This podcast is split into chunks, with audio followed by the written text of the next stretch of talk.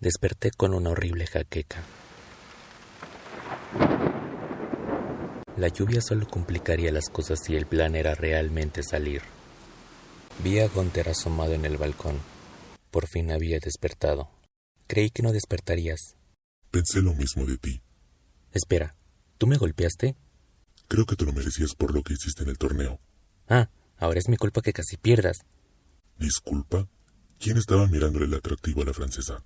Ajá. ¿Y quién no siguió mis órdenes en dos ocasiones? ¿Quieres que te desactive? ¿Y tú quieres que te rompa otro florero en la nuca? Va a ser una larga noche. Dejen de pelearse los dos. Mío, ¿qué vas a hacer? Lo sabes bien. Y queremos nosotros. Si no van a estorbarme, pueden venir. ¿Quién te puso a cargo, maldito mocoso? Te crees muy valiente, ¿no? Gunter, dile quién está a cargo. Gunter. ¿Qué? Creo que por ahora vamos en la misma dirección. Hasta ahora lo único que sabíamos es que esas cosas no son indestructibles. Tengo un par de armas que utilizaba en Lethal Shot y municiones. Era conveniente que todos tuviéramos con qué defendernos. Espero que sepan usar un arma.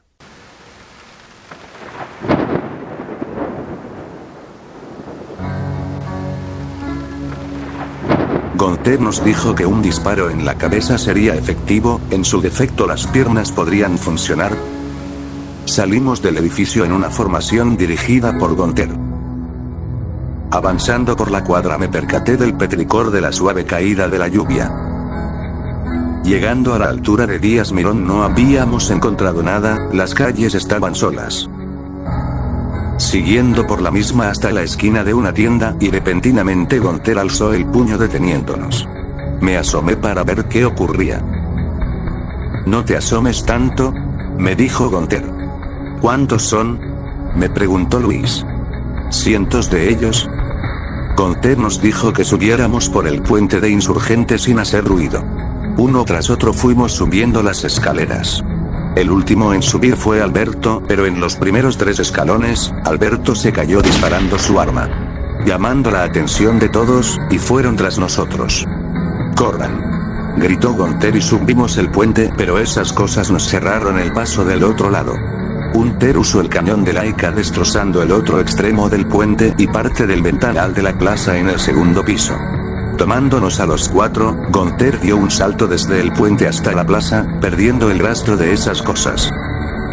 Caímos en el suelo de la plaza, todo estaba oscuro pero estamos a salvo. Luis se levantó lentamente. Mi espalda, ¿me está matando? Mientras el arquero se levantaba se limitó a cuestionar.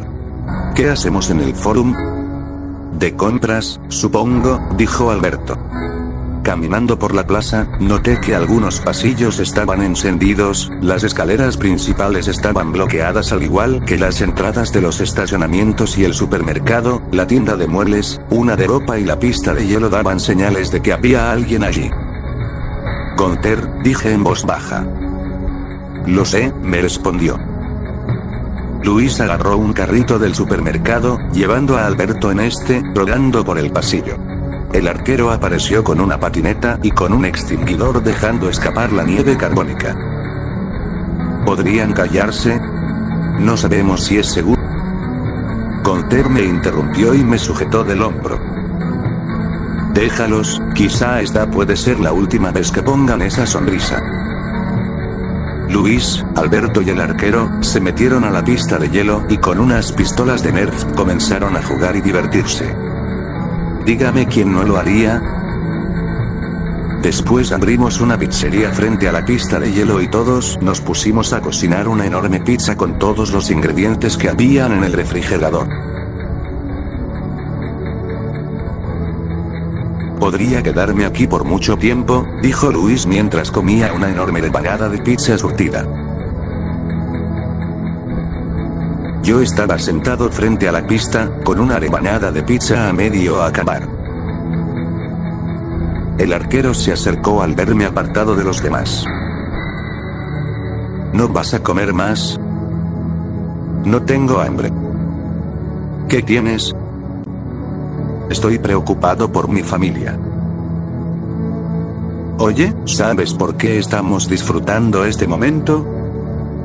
Literalmente pudo ser nuestra última noche. Y ahora vivimos como tal, míralos, viven gracias a que los ayudaste.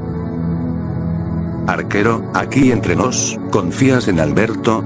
El arquero me miró seriamente. Sin respuesta fuimos sorprendidos. ¿Ustedes, qué hacen aquí?